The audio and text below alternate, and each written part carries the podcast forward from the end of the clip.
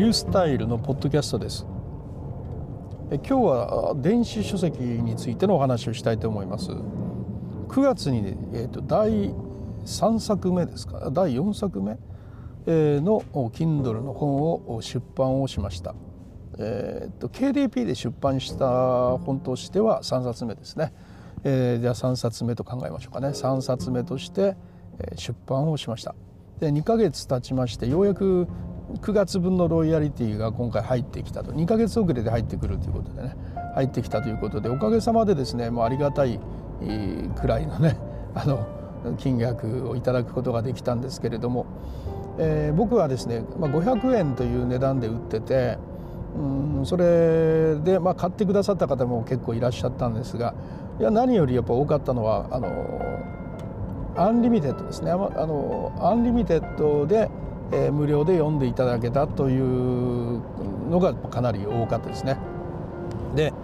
えー、これはあの読んでいただいたページ数に応じてロイヤリティが発生するということで、まあ、これがですね今回2ヶ月間全然減速をせずに今でもずっとね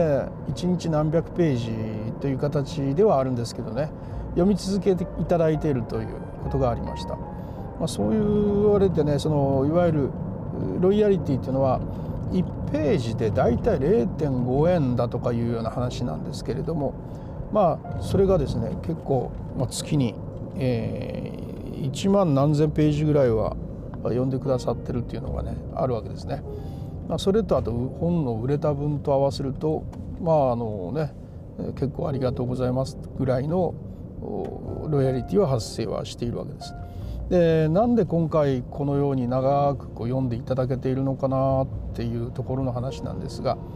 まあ、一つはですねあのネタっていうかね書いた題材ですね。でこれがやっぱロングなネタなんですよ。50歳からのブログ運営戦略っていうことで。まあ50ブログ運営ですね。ブログ運営をちゃんとやりたいという人は一定数ですね。いつのようにもいるわけで、まあ、あのユーザーがいなくなることはまずないですよ。常にそのブログ運営ちゃんとしたいという人は生まれ続けるわけで、まあ、さらにその50歳からねいかにやるとその老後の不安がなくなりますよという視点で書いた本というのはこれまでなくてで、えー、そういうような不安を持ってるけれども何とかしたいよという人たちに訴えかける本としてですねそういう対象者っていうのは毎年生まれてくるわけなので、まあ、そういう需要がなくなることはないというようなネタを選んだわけですね。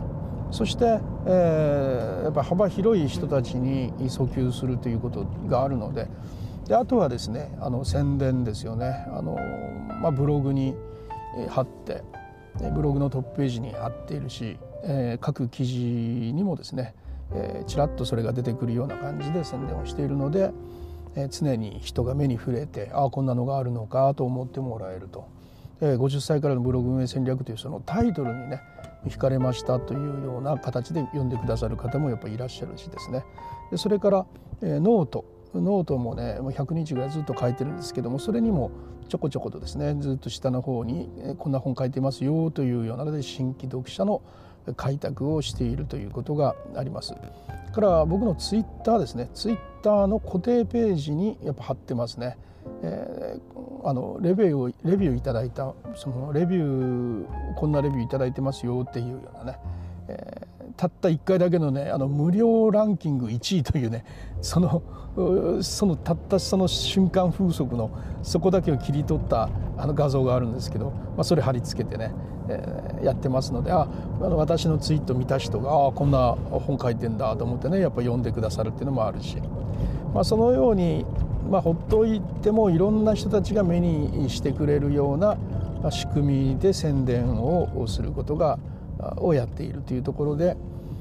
あの、まあ、一つずっといろんな方があの目に入って見てくださるんじゃないかなというようなそういうのを今やあの仕組みを作っているというね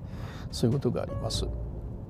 でまあこうやってですねあのやっていくことで、まあ、ずっとあの、まあ、読み継がれていく本ずっと次々に新しい読者が生まれて読んでくれる本になってくれるとロングセラーになってくれるとね嬉しいなと思うし、まあ、ロングセラーになってもうん、いい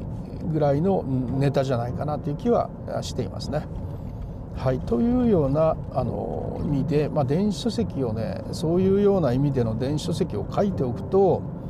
まなかなかですねあのいいですよあの安心ですよね。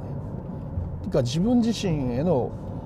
まあ、今後どうなっていくんだろうといろいろ不安があるじゃないですか人間の世の中ね。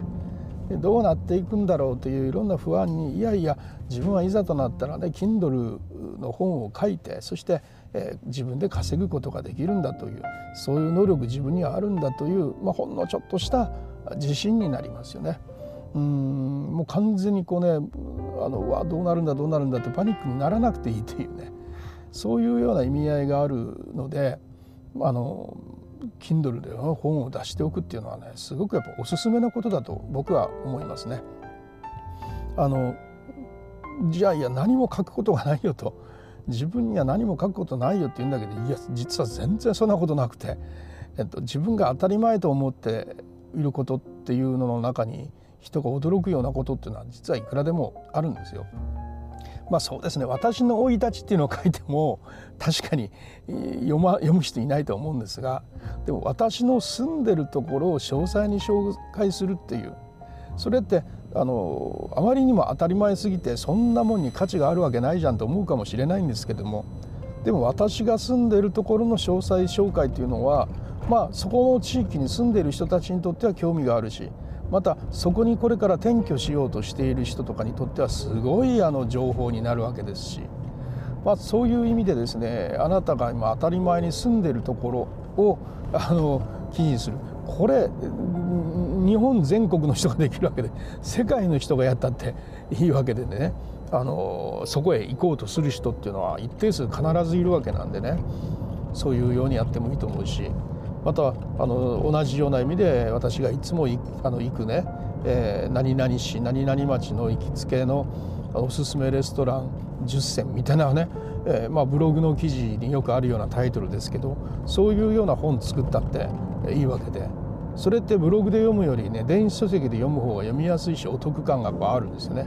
で他の人には興味があって読んでもらっていいなと思って読んでもらった上で私にもねじゃあそのありがとうという報酬が入ってくるというそんならね誰でも書けるじゃないですか。それからねあと失敗した記録ですね。このなんか何かに取り組んでて失敗をしてなかなかうまくいかなかったっていうことってないですかね。この失敗期ってめちゃくちゃいいんですよね。でそれをやろうとする人たちっていうのはやっぱいくらでもいるので共感が得られるんですよやっぱ。ああそうやそうやって私もそこで失敗したわとか今からやろうとする人にとっては有力な情報になりますよね。そういうような意味で失敗した経験っていうのはね本当にいい本になると思いますよ。あとあのねえっとま、自分の住んでるとこの都市伝説系の話とかでもねいいと思うしまあ、そういうような当たり前のことっていうのはねあのコンテンツになるというそういう意識を持っておくと本ってきっと誰でも書けるんだという話なんですよ。で今はねもう全くねあのハードルがないのと一緒ですよ。だって、えー、今みたいな話は全部ワードに書いてワードで30ページぐらい書いてでその書いたワードのファイルをそのまんま KDP に投稿したりすればそれで完了ですから。えそれでいいんですか？って言うかもしれない。けどそれでいいんですよ今。それで本ができちゃうんですね電子書籍が。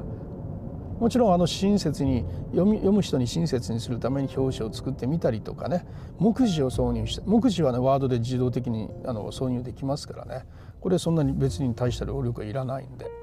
まあ、そういう目次を入れてみたりとかね。することであの読む人が読みやすくしてあげるというぐらいのことですから。そしてあとはそのままあ登録しちゃえばいいわけでそんなんでいいんですかってそんなんでいいんですよね。で、え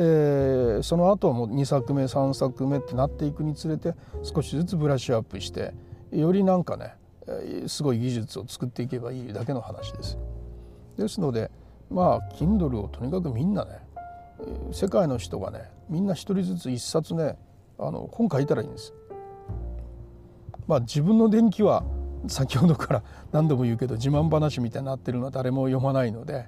まあ、自分の伝記的な意味で意味があるのは失敗記でしょうね失敗機なら意味がきっとね価値があるだろうとは思いますけれども自分がこれだけのことができるんだみたいなこといくら書いてもね 誰も読まないと思いますのでね有名人でないと。というような意味で、えー、まあ是非ね書いてみることによってほんの少しでもねロイヤリティが得られる経験をすることで、え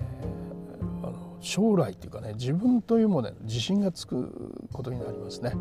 ですから是非やってみられてはいかがでしょうか。で僕も今あとですね今回の本が結構これからも読んでいけそう読んでいただけそうでいるのでさらに畳みかけてですねあの次の本次の本とこういうのって続けていくのが畳みかけていくのがいいので、まあ、実際今次の本を今執筆中で12月24日にですね出版しようというつもりで今書いているところです。それはあのブログとかノートに書いた記事でこれをね集めて出すというもうすでにコンテンツはあるというそのすでにあるコンテンツを使って本にするというねとても良いやり方で本を書こうということにしているところです。